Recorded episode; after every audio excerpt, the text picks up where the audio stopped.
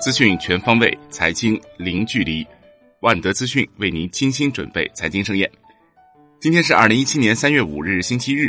下面为您送上今天的陆家嘴财经早餐。宏观方面，全国人大新闻发言人傅莹表示，二零一七年中国国防费增长幅度是百分之七左右，在 GDP 中占的比重是百分之一点三。中美关系合作还是主流，两国已经有不少高层交往。全面二孩政策的相关配套政策和服务要跟上。民法总则草案已在审议，二零二零年完成民法典编纂工作。二零二零年将会实现税收法定，行政监察法修改为国家监察法工作已开始。今年将对网络安全法开展执法检查。十二届全国人大五次会议议程发布。十二届全国人大五次会议三月五日上午开幕，十五日上午闭幕，有十五项议程将举行十七场记者会。国务院总理李克强表示，对中国经济有信心，一定可以战胜困难，房地产市场一定可以平稳发展。央行副行长易纲表示，暂时没有加息降准的必要，CPI 在百分之二到百分之三之间是黄金区域。我国今年的 CPI 很可能比较接近黄金区间，所以货币政策是稳健中性，不紧不松。央行副行长潘功胜表示，央行已有专门部门在研究塑料钞票，但何时全面发行暂无时间表。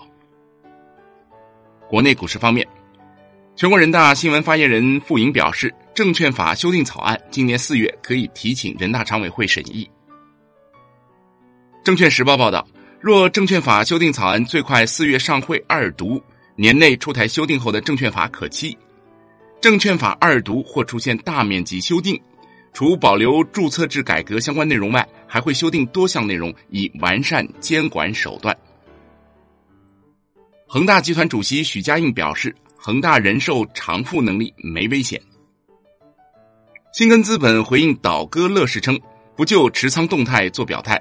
无论是否减持乐视，都不代表新根资本不看好乐视生态的发展。大众证券报报道，大智慧虚假陈述责任纠纷系列案近日开庭，大智慧否认二零一三年年报造假构成虚假陈述。金融方面，央行副行长潘功胜表示，互联网金融进行清理整顿非常有必要。股权众筹、互联网保险、互联网资产管理等分类规则制定还在进行之中。楼市方面，全国人大新闻发言人傅莹称，本届人大常委会已把制定房地产税法列入五年立法规划，但今年没有把房地产税草案提请常委会审议的安排。央行副行长易纲称，房地产对民生很重要。在土地供应、法律、税收和信贷方面综合施策，房地产市场会平稳健康发展。产业方面，TCL 集团董事长李东生表示，相比半导体芯片，半导体显示走得更快，中国有望在二零一七年成为半导体显示全球产量最大的国家。